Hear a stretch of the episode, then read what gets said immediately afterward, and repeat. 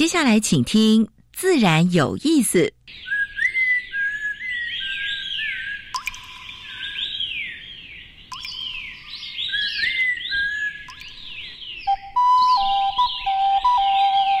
大自然是最能启发人心、最迷人的教室。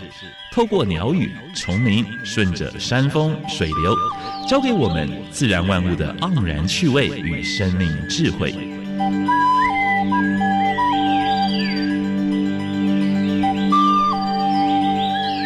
走过来，走过来，仔细听，仔细听，自然有意思。亲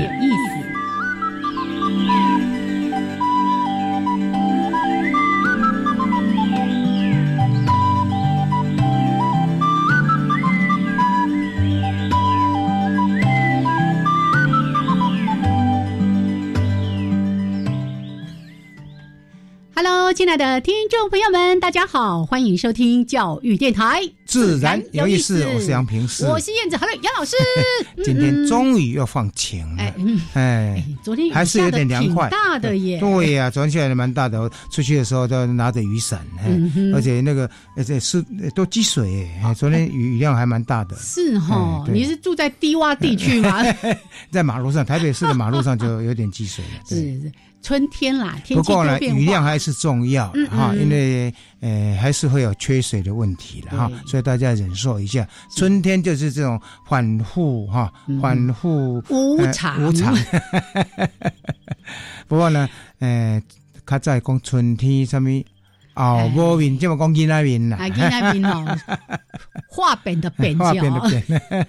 不过这也是老师哦，很体贴的来一再一再的在安大大家的心啦。因为否则呢，有时候哦，想说怎么又突然阴阴冷冷的呢？然后你看今天又阳光普照哦，好啦。我们接受每一个天气的变化，维持好心情就是了。是的，好来，那这么美好的天气一样的，在我们自然有意思，一开始为大家安排两个小单元。第一个单元是自然大小事，分享过去一个礼拜全世界跟台湾发生过的有关于生态、农业或者环保的一些一些事情啊。那第二个单元是台湾 special，今天要介绍的是。呃，有一种已经在台湾绝种掉的蝴蝶哈，大家认为说，哎，台湾真的蝴蝶王国怎么可能还有蝴蝶绝种掉的？哦，有，我那一天看到的资料说，现在已经有三种已经绝种了。我其实说我很不想要讲到绝种的动物，很伤心很伤感啊，是是，对。但是呢，今天这个物种。哎，跟我们今天这位来宾有一些关联，有些资料是他整理出来的。没错，没错。好，这位来宾呢，其实我在好几个地方都遇到过他。是啊，那么萤火虫的研讨会啦，一些场合呢，啊，今天终于把他盼到节目里面来了。这是我学生里面特质最棒的啊，就是包括呃。做人为人处事跟做学问的严谨态度，你心肝宝贝呢？好，来，今天呢，在节目里面为大家邀请到是国立自然科学博物馆的副研究员，也是解说教育科的科长。郑明伦博士来到节目当中，嗯，哎非常开心哈，就是来跟大家问候一下，哎，要先进来了。好，燕子姐、杨呃杨老师，各位听众朋友，大家好，我是郑明伦。哎，一般人昆虫界都叫他螳螂，自然有意思。是杨老师呢，就跟我讲说，他要请请。螳螂讲为什么喜欢昆虫？嗯，螳螂不是吃昆虫的吗？他在讲啊，天生自然，天生自然。待会儿呢，在我们台湾 special 的单元里面，就要请螳螂加进来。但一开始还是要先加入我们第一个小单元——自然大小事。风声、雨声、鸟鸣声，声声入耳。大事小事自然是事事关心。自然大小事。要到清明节的前夕了。每年到清明节前夕的话呢，有一群蝴蝶，它在山里面过冬，啊，往北飞了啊，因为比较温暖。是是是是，这群紫斑蝶有四种紫斑蝶哈，在这个时间大概就是纷纷的往北飞啊。上个礼拜哈，已经飞到林内了啊，在林内当地的话，他们有一些就是赏蝶活动。呃，包括一些栖地保护的活动也开始了。欢迎这段时间大家有兴趣的话呢，可以到那边去走一走。那这群蝴蝶呢，会飞到台中，飞到苗栗、新竹呢，继续在北上啊。那这样子斑蝶的话呢，哎，在国道为了保护它们，国道让蝶道在这之间，哎，我们这个做措施做的不错，已经把这些网架都架得很高，架到四公尺高了啊。那欢迎这些蝴蝶的话，平安的。不要受到车祸。没错，过去呢还没有这样的一个措施的时候呢，真的是尸横遍野。对对对对对。不过这一道措施的话，其实也蛮蛮温馨的啊。不过开车的时候，如果看到有一群蝴蝶过去，不要仔细啊，拍到啊，哎，安全还是最重要啊。好，来，所以这个紫斑蝶呢，要回到台北部地区了。是的，嗯，好。那为了守护这些紫斑点呢，交通部他们也做了一些措施哈。他在六个风景特定区也同样种一些树啊，就是在在它经过路段的这几个诶风景特定区的话呢，开始在植树造林，因为我们知道这个月份也是植树的月份嘛啊，所以他们也种了蛮多的原生植物，希望能够蝴蝶呢，哎这些树赶快，尤其在靠近这些。这些千里路线的地方呢，哎，树赶快长高，哎让它直接从树梢上就飞过去了啊！不要再飞往 往下飞，飞到那个国道的地方哈。这个是也是蛮温馨的措施。这段期间的话呢，如果在高速公路，就是呃国三哈，在两百零三呃左右这这一段去看一下哈。大概那个地方的话，就有防护网啊，啊有有有一些宣导车子，黄色的车子在那边巡逻啊，就是国道让跌道啊。是，如果蝴蝶太多的时候，他们会要求减速哈。哎，对，开车的人专心开车，车上的人仔细看。仔细看。那另外的话呢，呃，在大肚山哈，但是我们知道它过去是一个蛮重要的农垦地区啊，种蛮多的呃原生，就是呃就是现现生的植物进去。但是现在的话呢，已经变成呃当地有一个都会公园哈，然后有很多地方的话呢，在呃。在在植树节哈，到到一直到到最近这几天的话呢，都在种原生植物，所以当地有一个叫做台湾山林护育协会呢，就在那个地方种二十三种，包括乌心子、乌心旧啊在内的当地还有台中市附近的植物呢，把它种进去，希望大肚山能够恢复旧有的风貌。对，所以等于创造，等于重新再营造那个自然的基地啊。那我们知道台湾的缺电，现在都大量的在发展绿电啊，绿电上是我们值得鼓励的哈，太阳能光电啦、风电啦之类的。但是呢，现在他们这些风电业者呢，呃，这这光电业者呢，把脑筋动到关田水质这块基地。所以引起当地的鸟会跟当地的农民的抗议的啊，因为他寄出的那个租金是蛮高，比一般农民的租金行情要高了哈，一年大概有四万块，签约二十年就八十万。很多农民的话呢，也在考虑说到底要不要啊？但是呢，为了当地的水质跟蛮多水鸟的保护呢，呃，大部分的民众还是希望说，是不是不要把光电。的脑筋动到这个地方来，对，因为我们还是要维护很好的基地。同样的，在资本那个地方也是一样，资本湿地是诶东部地区地区非常重要的一块湿地，是是，也是当地的光电动诶动到脑动动脑筋动到那个地方来，结果呢引起边南族的边南族说那个是他们传统的领域，所以他们已经跟行政院提出抗议，必须要避开这个地方。啊，光电发展是嗯，也是另外应该应该鼓励的，没有错。可是呢，如果对当地的湿地或者原住民的诶传统领域，你就不需要去尊重。对，所以我们所以要要做好沟通啊。他们的族人到行政院说我不同意，对，希望能够撤撤回这样的一个案子，你或者是把那个限缩那个范围是。宜兰最近宰杀大白鲨，哈，哎，让当地的冲浪教练呢，就是很难过的哭出来。然后他说，剖开了那个大白鲨，里面有十五只，十四只，十四只幼鲨，连在连连哎，连那个连那个连那个大白鲨总共十五只了啊。这一只大白鲨呢，重达一千一百七十公斤，它以每公斤五十块钱，你看总价才不过是五万多块，嗯，但是让。让这些生命就消失掉了，那这个不是宜兰的第一次了啊，所以，呃，当地政府或者是呃环保环保单位的话，应该要正视这样的问题。虽然大白鲨在游泳的时候可能会对人命造成伤伤伤害，但是呢，如果它已经怀孕了，你把它杀掉了，那不是有更更大的伤害？对，对不对？而且呢，你如果去看一下那个数字。每年哦，人类吃掉的鲨鱼远远远远比鲨鱼对人类造成的伤害，其实那个那个案例是非常少的。是是是是，而且那个是可以避免的，对不对啊？嗯。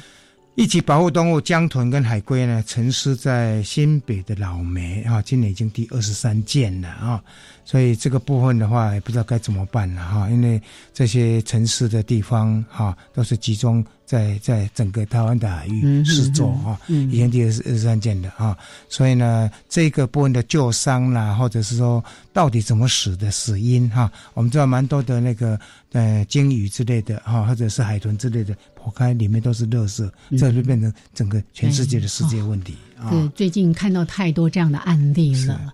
好，那怎么用这种这么让人难过的新闻？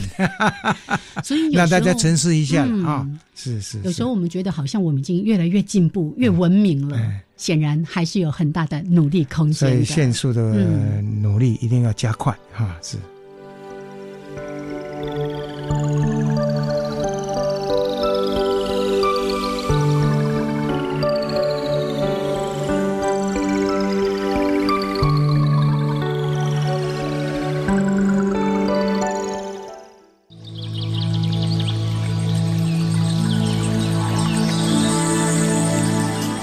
的地方找不到，别的地方看不到，别的地方听不到。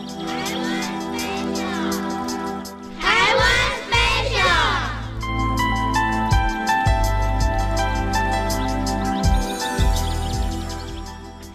好，现在时间是上午的十一点十七分过四十秒，欢迎朋友们继续加入教育电台。自然有意思，我是杨平，是我是燕子。哎，我们这个台湾 special 的话，这次刚才已经破题了啊，要跟他介绍是。已经绝种的蝴蝶，哎，老师刚才说到紫斑蝶。啊，它加个大，大紫斑蝶，难怪我想说，我听过这个名称，但我从来没看过，对对对，因为它在一九六零年代就已经 over 了。嗯，好，来这个主题呢，我们要特别邀请我们今天的来宾郑明伦博士加入到我们的主题，因为呢。我其实每一次为了要找这个物种哦 哦，花了很多时间。但昨天的那个叫做得来全部费功夫，因为我在找这个明伦的一些资料的时候，发现哎，他写了一篇关于大紫斑蝶，而且他已经绝种了。对，他因为上次他办了一个很精彩的嗯，哎台湾的蝴蝶展，嗯，那个过程中他把这个整理出来了，台湾已经绝种的蝴蝶那。第一名就是大紫斑蝶，一举同情之类啊！好，我们还是来认识一下关于大紫斑蝶，它真的很大吗？诶，观众好啊，那个听众好，大紫斑蝶真的还蛮大只的。我其实因为它在我可能还没有出生的时候就已经没有，所以我也没有看过它。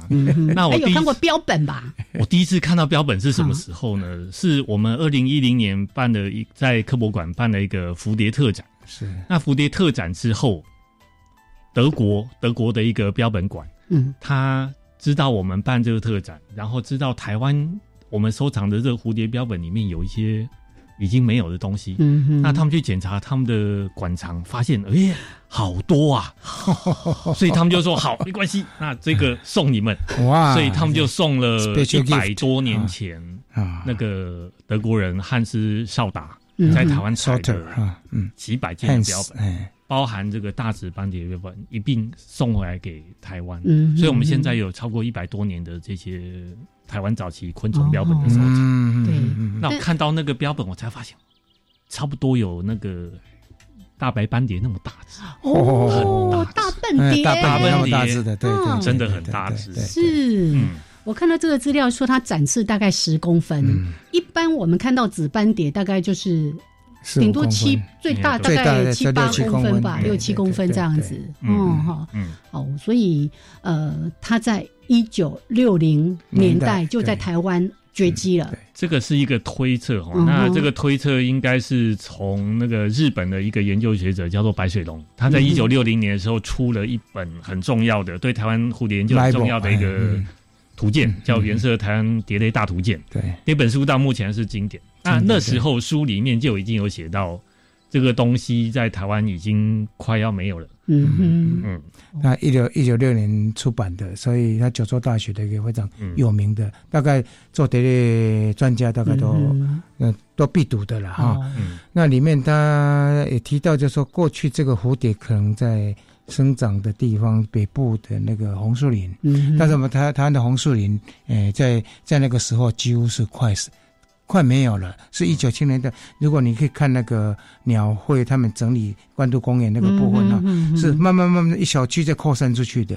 所以大概是红树林的伴生植物，嗯啊，就是当地的伴生植物，它可能吃那个，哎，吃寄主植物，可能伴生植物的某一种，因为那基地不见了，所以这个蝴蝶就跟着就不见了。是，对这个呃。台湾师范大学那个徐徐峰教授、徐峰老师，还有高雄中山大学的严胜宏老师，其实他们有跟就去国外看过这些蝴蝶，就是我们现在说学绝种，事实上是台湾的这个特有亚种没有，但是在整个东南亚还有很多不同的亚种。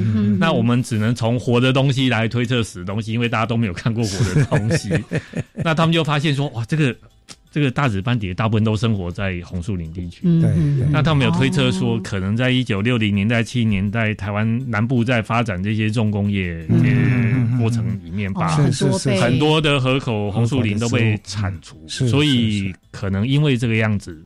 给那个大紫斑蝶一个致命的一击。嗯哼，所以是因为七地消失，栖地消失，半生的植物跟着不见，所以这种就在台湾绝迹的这个亚种了啊。嗯嗯，就在东南亚地区啊，这些还存在的啊。老师，你年纪稍长一点，你有看过这只大紫斑蝶活着飞的样子？没有，没没看过啊。这个东西真的在台湾很。不多，真的是很不多。我看过的哦，我看过的最早、最早、最早、最早之前，可能在比如说那个呃台北的成功高中的那个昆虫馆，嗯，那里面有几对。然后普里木生昆虫馆私人的昆虫馆里面大概有六只吧，有六只哈。然后在公家机关里面，可能只有农事所。嗯，农事所他们标本馆因为是日本建立的，所以我去看过他们标本馆，其实里面还有大概十只左右的这个东西，但是都是雌雄都有嘛哈，雌雄都有，但是是一九三零年代采的。嗯嗯，那科博馆的这一对呢是少德他们采的，在一九零六年跟一九零八年，在哪里采的呢？在现在的南湾。哦，在现在的设顶。大家如果现在去南湾，你会发现，嗯，就是除了除了。呃，不能说比基尼啊，对，就现在什么都没有，那边现在基本上没有。哦，他们采集地点是在南龙跟社顶那一带，那时候叫做大阪户。哎，所以它本来的栖息环境也都比较在南部地区，在比较南边，嗯，在比较南边，嗯嗯。好，大紫斑蝶现在叫做只能回忆了，是是是是。但是呢，你如果说哎，到我们国立自然科学博物馆的网站，呃，我。郑明伦郑博士他就写了一篇叫《悲情南海岸》，里面说的就是我们的大紫斑蝶。好，其实还有其他，还有两种，我们后续找机会再来说给大家听。好，悲情的蝴蝶。OK，来，我们谢谢郑博士，谢谢，谢谢，谢谢。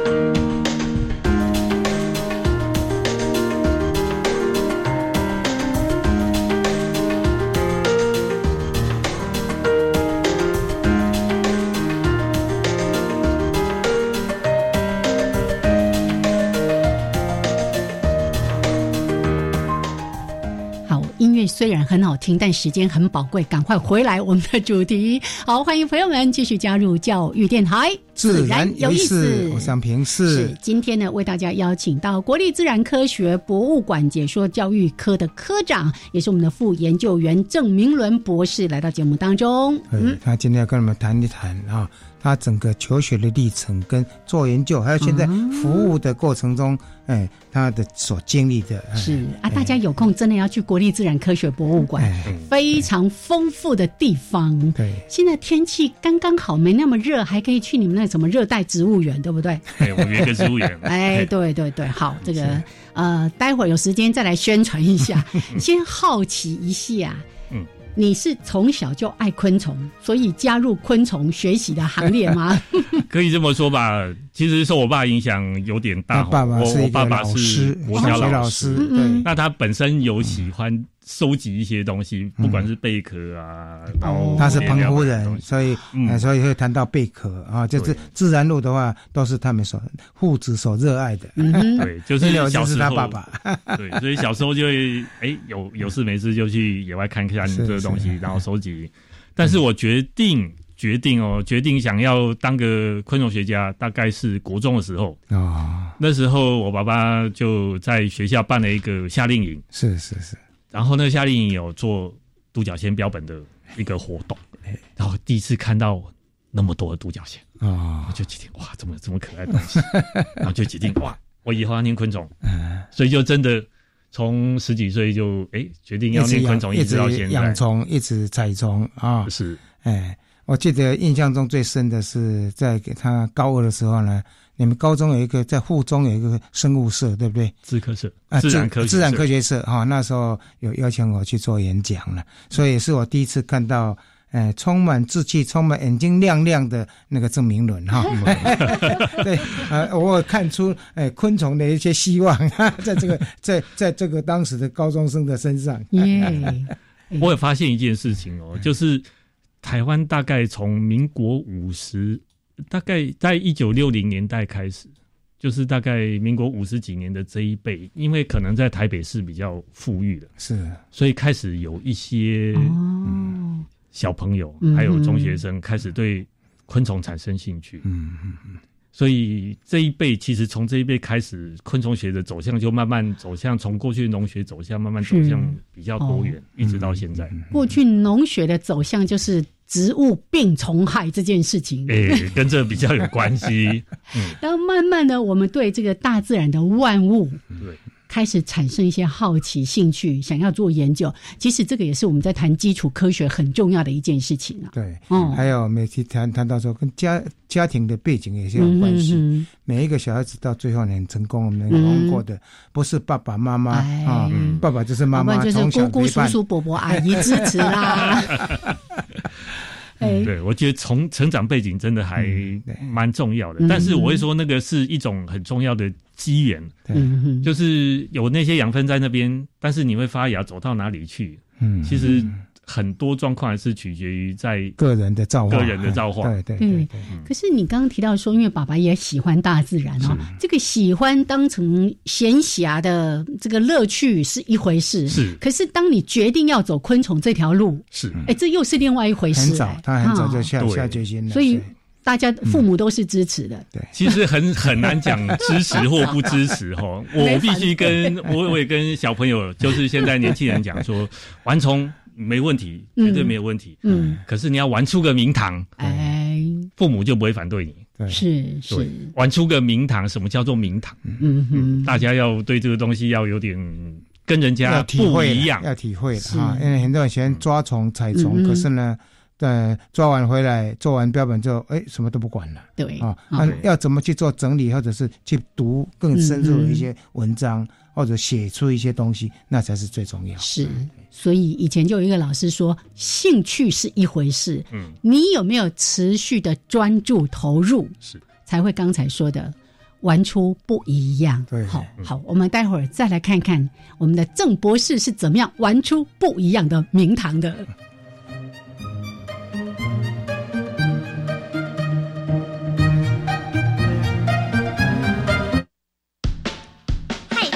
我是 Crazy 实验室的主持人秋刀鱼小鱼。我是 K 书不 K 人的 K 博士。K 博士，我考你哦，你知道三月二十九号是谁的生日吗？嘿嘿，这难不倒我，当然是我们最爱的教育广播电台呀。那再考考你，你知道教育广播电台今年几岁了吗？教育广播电台今年五十九岁喽，而且啊，电台的节目优质，屡屡获得广播金钟奖的肯定。欢迎听众朋友老定就老咖，一起来收听最动听的教育电台。当然，最重要的是记得锁定教育电台彰化分台，每周二下午四点零五分，Crazy 实验室，让我们一起疯狂秀创意，努力找梗。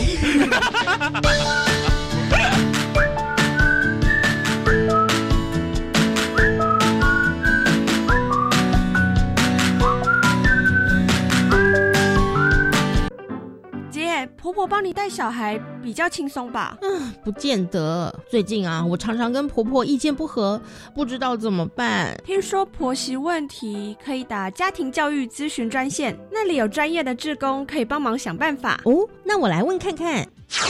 家庭教育咨询专线四一二八一八五，行动电话请直拨零二四一二八一八五。以上广告由教育部提供。加外加外，阿玛波拉，扎根格玛西卡斯达斯，的加古拉布古列列。大家好，我是来自台东的胡代明，这里是教育电台。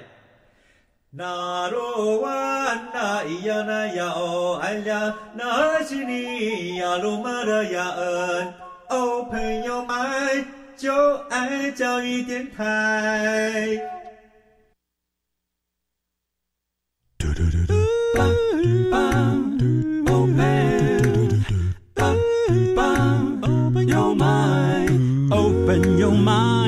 就爱教育电台。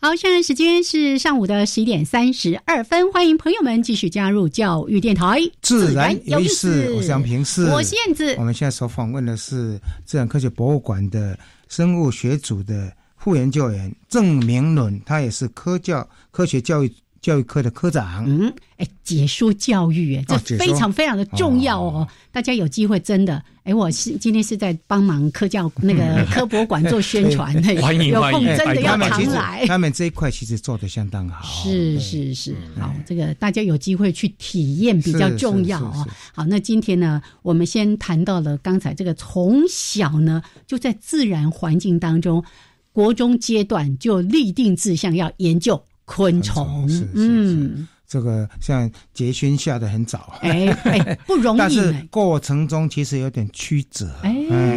哎。他后来考上中京大学昆虫，我本来在台大教书了，我现帮很盼望他能够到台大来，因为他高中的时候就请你去学校演讲，对，就希望说，哎，记得来，记得来。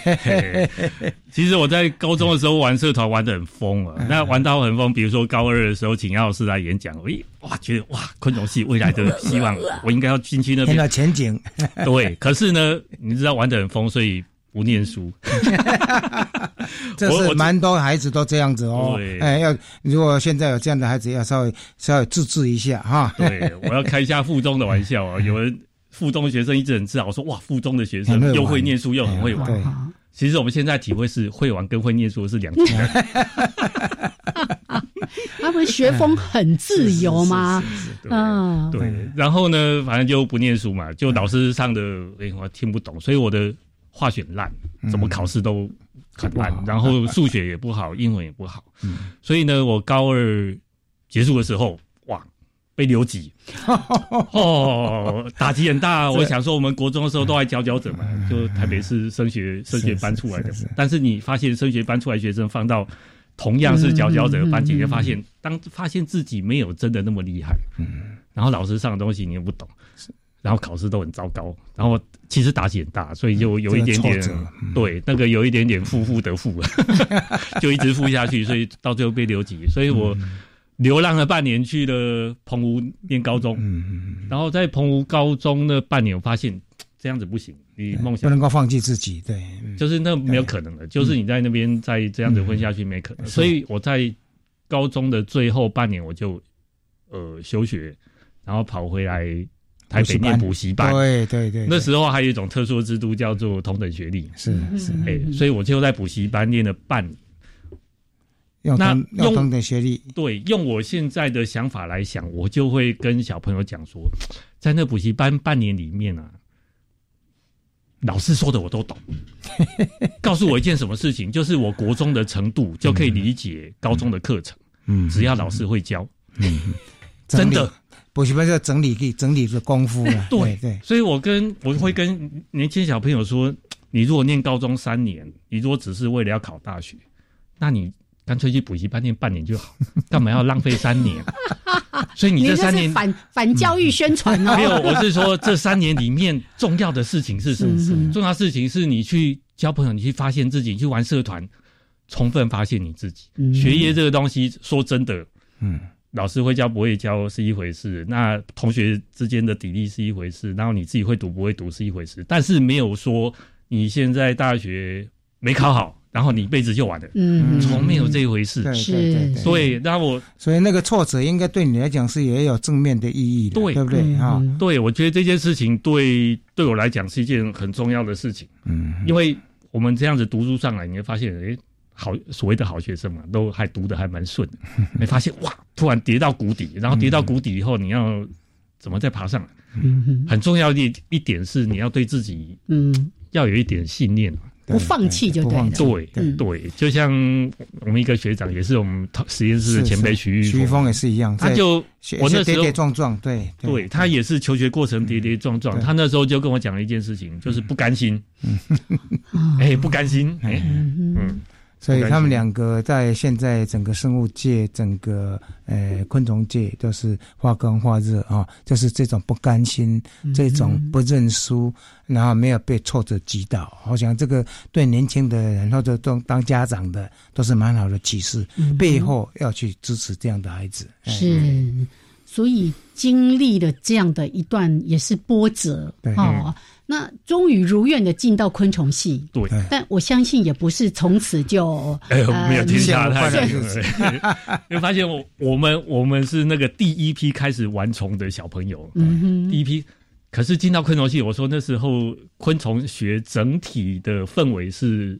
应用性的就是农学导向，农学导向，会发现我们这种要玩虫的，哎，在戏上其实气氛有点格格不入哦。你是要保护昆虫、爱护昆虫的，但疾病系就是要怎么样消灭？对，所以有时候会感觉说，哎，戏那个戏上的整体教学想要把你训练成一个技术人员，嗯，就是啊，不要不要想那么多啊，你会这个东西比较重要。可是我们进去是我喜欢这个东西啊，但是我不喜欢。去杀虫啊！那那到底怎么办啊？不过还好，就是在中心昆虫，或者是后来转到台大昆虫，都遇到一些不错的老师，他们用一些启蒙的方法，嗯，让我们开了眼界。所以我在中心念到大二的时候，我做了一次转变。做了一次转变，从喜欢昆虫到喜欢昆虫研究啊，那是第一次的转变。是，然后喜欢昆虫转变到转到台大来之后，又做了一次转变。我发现，哎，那个科普很好玩。是，因为在中心时候，说实在没有老师说科普很重要。嗯但是我进到杨老师实验室，杨老师那时候在做科普，嗯，我就觉得科普很重要。所以杨老师那时候就不断鼓励我们要跟外面接触，比如说你去演讲。对，然后你去接 case，你去做什么幕僚训练，这种东西，我觉得对大学生来讲是一种能力，真的很重要的能力，全面性、全面性的能力。因为你要做一件事情，事实上不是只有你的专业。这个地方，这个地方我可以分享一下，在我做的到包括到做博士论文，我是一直都走害虫啊，害虫研究，赫菲斯嘛啊。后来我要转变到生态保育，其实我下了一个很大的决定。当我转转到做生态保育这块，就昆虫在生态保育诶，占扮演什么重要角色？哦，我大概那个时候研究室，我就用昆虫保育研究室当做那个跟系里面老师完全发展是不一样的。所以那时候呢，哎，学生到研究室来的话呢，有的就是等注意得水了，可以这样讲，因为前面有前面有有徐玉峰哈在带，那后来又有郑明伦还有不知道李奇峰这批人就进来了。进来的时候，那时候非常活泼，大概很多学生都很喜欢。那进来的时候，我对这些同学都没有给他们做限制，反正你需要什么的老师，也需要经费了什么之类，或者旅费，老师都会去争取啊。但是你在这边的话，就玩你喜欢的。但是呢，我有给你一个 mission 哦，你不是玩哦，你我要你的数据，我要你的 data，然后呢，要你去做外面做解说，你要会讲。哦，那那这整个培训过程对他们来讲，应该是有帮助的了啊。就是刚才郑博士说的，要玩出名堂来。对，名堂这个字，是是小小的这两个字，但是大大的名堂。是，嗯，因为在整个生物界，我大概是最早做做解说，最早做科普。我在报纸上写专栏，在杂志上写专栏啊。那这个过程中的话呢，诶，带到带到带到整个后来的研究，等于百花齐放一样。嗯所以他一进到研究室的话，真的是如鱼得水。是。所以当时就一方面在实验室做研究，也要做一些田野的调查，还要去做环境教育的一些推广。嗯，对，嗯，这个我觉得真的是对学生来讲，他有一点点重整你的能力，就是重整，就是你会什么东西，你把你本事拿出来，对，是，不是只是说，哎，我去做一个教育解说，我只是在讲昆虫，对，哎，因为这种东西很容易被。嗯，被取代。取代掉，对，任何一个昆虫系的学生可能都可以，对对对对。但是你要专业的部分讲到让人家我听得津津有味，那是另外一回事。嗯嗯嗯。还有另外一个就是我会 prepare training 他们在互相支援，嗯，就同学之间有什么要帮忙的，他们互。互相去支援这个部分的话，大概有很多研究是比较难做到的，因为每一个人进到研究，他只守着他那一块。那最后研究是学生之间，因为办活动嘛，办活动的话一定要彼此要 cover 啊，所以这个部分的话，我是觉得说，大概也，后来他在走这方面的话呢，我想应该也会有一些启示了哈。嗯，是好啊，就是这个部分，哎，我觉得在大学的时候，我还觉得嗯，真的很好，学到很多东西，但是。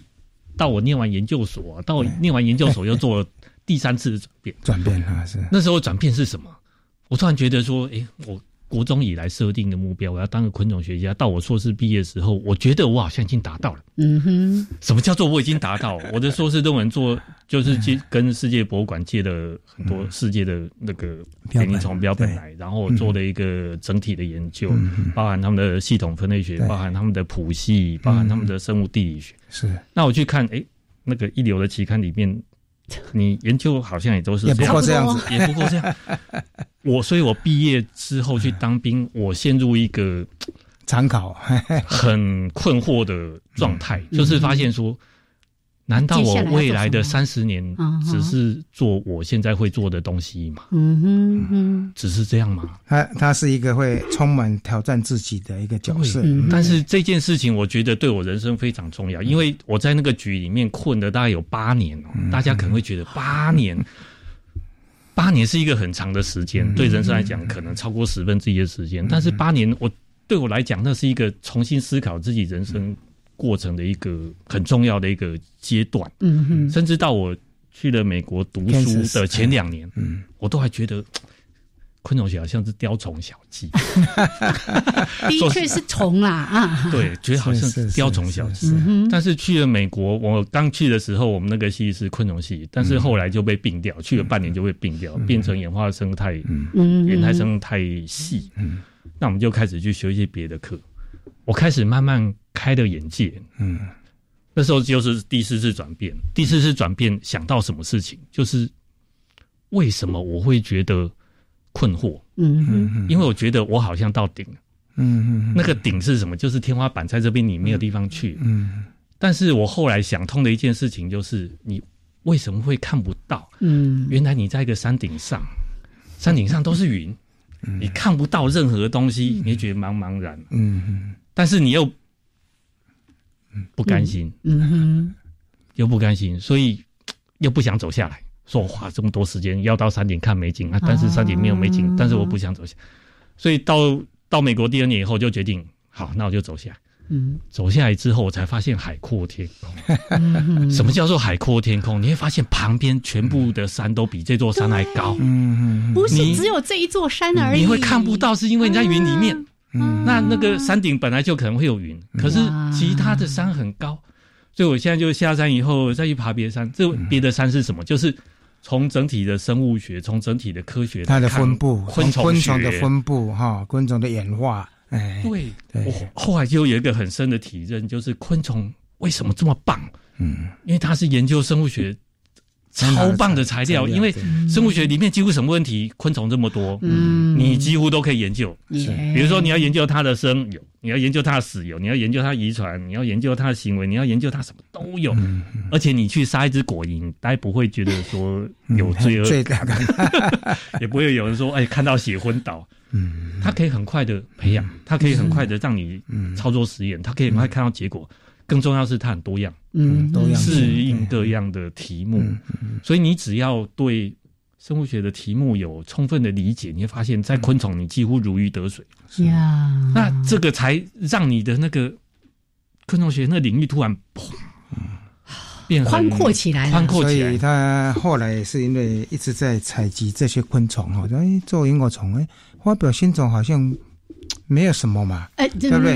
哦，花表新种是，所以大概就是说，哎，这些昆虫为什么会会演化出那么多不同的种类？哎，会从演化学角度，会从一个一个一个一个一个栖地、一个一个保护的角度来看这个角角角虫子存在的角色。耶，嗯啊，真的那个听起来，他的人生是一直在转转折，但是每一次都要酝酿，然后。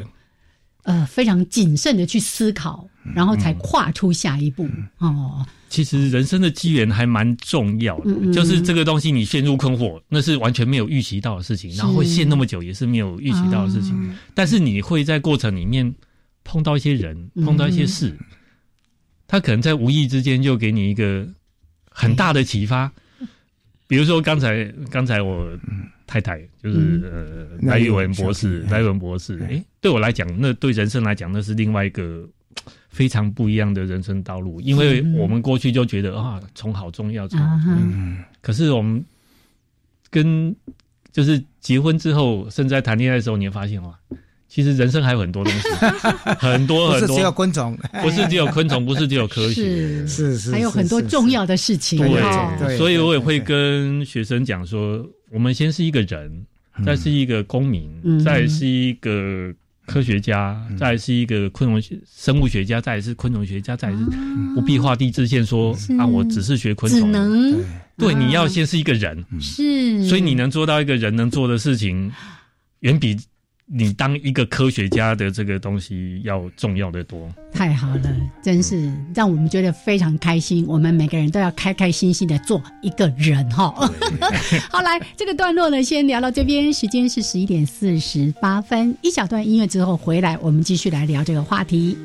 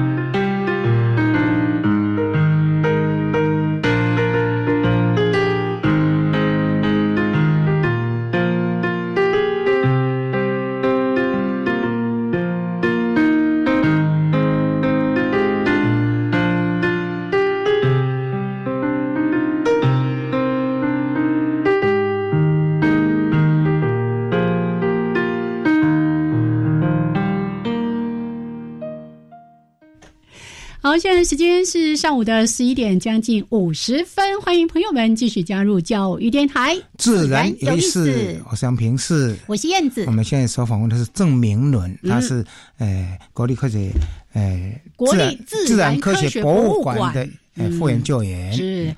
台中必游景点，这样说可以吗？欢迎光临，而且非常的知识性，又有一些休闲的娱乐哈。好，欢迎大家呢可以到这个地方来走一走。那当然很重要的，今天我们在分享的是郑明伦博士的一些求学的历程，还有在那个研究的过程，还有人生的一些体验。对，他到一个阶段的话，都会有转变，会思考说我现在的角色又是什么。我是不是要突破？嗯，哦，站在云端上面看的都是云，走下山，哎，海阔天空。对，发现到处都有山头。是是是。我们爬山的时候最害怕。对对对。你好不容易越过一座山，想说到了，又一座山，哦，还没到，再一座山。对。所以 人生大概就是这样的历程了啊。那有时候登山的那个向导会跟你说，再转一个弯就到了。对。下一个弯。那我们刚才也特别介绍到国立自然科学博物馆，您在科博馆这边也是担任一些研究的工作，很多人可能都不太知道这些博物馆里面的研究员在做些什么。也跟昆虫有关吗？有有跟昆虫有关。我进去的时候，我本来就是用昆虫的身份，昆虫学家身份应征的，所以进去进去的时候，我还是呃在研究昆虫。那有一段时间兼任那个收藏经理。嗯，那兼任收藏经理，当然有一个很重要使命，就是你要怎样让你的这博物馆的收藏收藏能更加被利用。嗯哼，更加被利用，其中有一个很重要的条件是。你怎样扩充你的馆藏？对，让你的馆藏变成独一无二。嗯嗯嗯，这独一无二呢，一方面你可以说，哎，我全部收藏台湾东西，对，让它变独一无二。可是另外一方面呢，大家想想看，台湾位在这个很特别的位置。嗯嗯嗯。那整个东南亚，我必须说，整个东南亚，大概除了新加坡以外，其实没有很厉害的博物馆。是是是是，对。所以，我们台湾如果在过去二十年就立志。比如说有那个野心或者是雄心，亚洲最好叫做东南亚甚至东亚南边最强大的博物馆的收藏。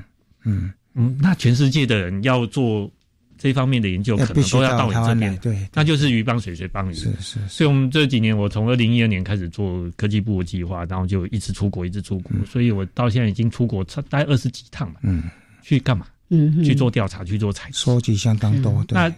在这过程里面，其实有一件很重要的事情，就是你只有透过别人，才有办法了解你自己。是是是，这点非常重要。大家会觉得说：“哎，我要了解自己，我要了解自己。”但是每天坐在那里，事实上没有办法了解自己。沉思，对，沉思是可以了解部分的自己，但是比如说你会变成一个好人，会变成一个坏人，会变成一个好老师，会变成一个好学生。你发现所有的过程都是跟人的互动。嗯嗯嗯，你要对人好。你才变成一个好人，是是是是，对，所以有一个俄国的思想家叫白高斯基，呃，那如果念过那个教育的，大家都知道，OK，他说我们变成自己是透过别人，是，所以我在这边我有两点要分享啊，就是如果在整个人生的过程里面，你如果有一段的时间，不管这个时间是一个月、两个月、一年、两年，甚至我比如说我在美国待了九年，你有办法。在这个时间里面，跟自己好好相处。嗯，什么叫跟自己好好相处？就是你不是处在一个压力的状况底下，比如什么经济压力啊、社会压力啊、什么什么压力。我们去美国念书的时候，说实在，因为很孤独的哈，嗯，就是跟太太在一起，然后你是学生，你就只是学生，嗯，老师不会要你做什么事情，社会也不会要你做什么事情。然后我们没有生小孩，所以也没有说啊，就哎，该该一起来喂奶，我就是我。我可以知道我自己的能耐到哪里，比如说，诶，我喜欢做研究，那我喜欢做研究到哪一种程度？比如说，我可以一年发表六篇报告，好，我知道大概自己的程度到这个样子。但是我在美国的时候，我还发展自己的兴趣，我买了好多好多呃。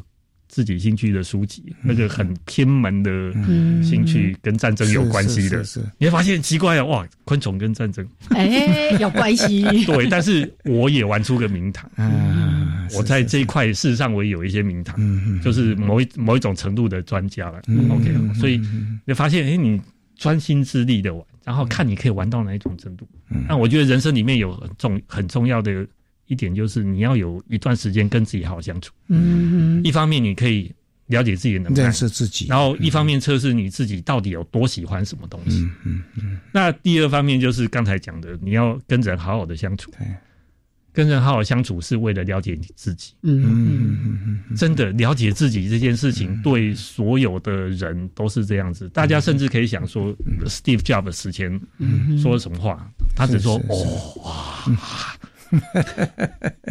你如果用哲学的方法来想这件事情，就是我终于了解人生是什么。人生是什么？不是就是我自己是什么？对。所以我们在这个过程里面，不断的透过思索，不断的透过互动。然后来了解自己的特点是什么，我的强项是什么，我弱项是什么，我现在局限在哪里，我没有办法突破。嗯哼，那这样子你会有可能真的过一个比较像是人生的人生。我想我是一个他的老师了哈，我也常常看呃名人的脸书了哈，所以我也是建议大家有空会上郑明的脸书，他把他蛮多的体验都写在他脸书上面，他把他的研究的一些思绪、一些想法也跟大家分享，所以他现在也是呃东海大学生物科学系的呃兼任的老师了哈，能不能诶谈一下说你当老师之后呢，跟你做研究的时候有没有什么样的体会？OK，我很高兴，我到四十五岁以后才当老师哈，所以比起很多年轻的老师，年轻老师可能觉得，因为刚可能刚毕业，所以就觉得要 学术这块非常重要，然后就希望学生这个学业的表现都非常好。嗯，可是我觉得学业表现非常好是一回事哦，那但是这些学生，你说你要教他专业，可是这个专业他毕业以后。到底用不用到这个专业？嗯，比如说他就没有工作，你教这么多专业，而且这个不是实做的专业，你要他到底能真的学到多少？所以我去教书的时候，我有想到一件事情，就是我不可能教你一堂课，你会变成昆虫学家，是真的。可是我希望你有最基本的一些素养，嗯哼，比如说你以后，你以后结婚生小孩，带着小朋友去。观察自然，让他们不要怕就好了。然后让小朋友觉得哇，我有这个爸爸会带我看这个，因为我就是这样子出来的。是，他不需要是个昆虫学家，是是是是，他是一个爱好爱好爱好的人，对对对。他也可以说，因为我爱好这个东西，我去对自然有关怀，嗯，他去投入环保的工作，甚至我在呃在社会里面，我觉得哎，这个工作很好，所以我捐钱，嗯，所以我也鼓励学生去，哎，你。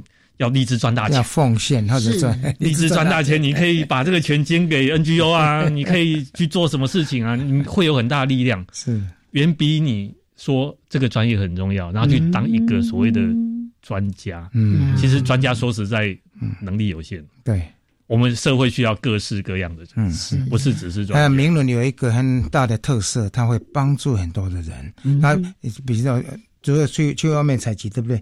他碰到说。其他朋友哪一块他们做做不同领域的，他不是只有采他的萤火虫，采他甲虫，会把所有的种子回来就分给大家。哎，所以这个也是他现在就是哎能够能力所及常常做的事情，而且已经做了相当多年。好啊，那好啊，那在这出国这几十年里面，不是二十二十多次里面，我就发现台湾真是个好地方。那。但是我们在说台湾好的时候，不是人家说台湾好，是你要怎么透过你自己眼睛去看到，嗯，台湾到底有什么特色？台湾玩出了什么名堂是其他国家没有的啊？这样子你就真的很了解台湾。我要真的跟人家讲的时候，那才是重点。嗯哼哼，好，所以刚才明伦在后半段这边有特别提到说。有很重要的事情要跟自己好好相处，是。跟人好好相处。对，其实后面还提到一个重点，跟环境好好相处，你就不会去捕那个肚子里面有十四只小 baby 的鲨鱼，你就不会老是想说用环境来换取一些经济的利益。好，所以这也是我们为什么做自然有意思，其实就是希望把自然的种子，我们对于自然的重视。真爱都放在每个人的心中，那慢慢我们付出行动，有人投入研究，有人投入带领的工作，我们也可以做很基本的自工的工作，或者加入到各个环境组织。啊，有钱就帮忙出一些钱。对，所以有钱的话，起码要养活自己，然后才有足够的能力啊，来帮助别人，对不对？OK，好，今天呢，非常的谢谢我们的郑明伦博士来到节目中的分享，谢谢您，谢谢哦。我们希望下次能够继续访问到你。好，OK，下次见，拜拜，拜拜。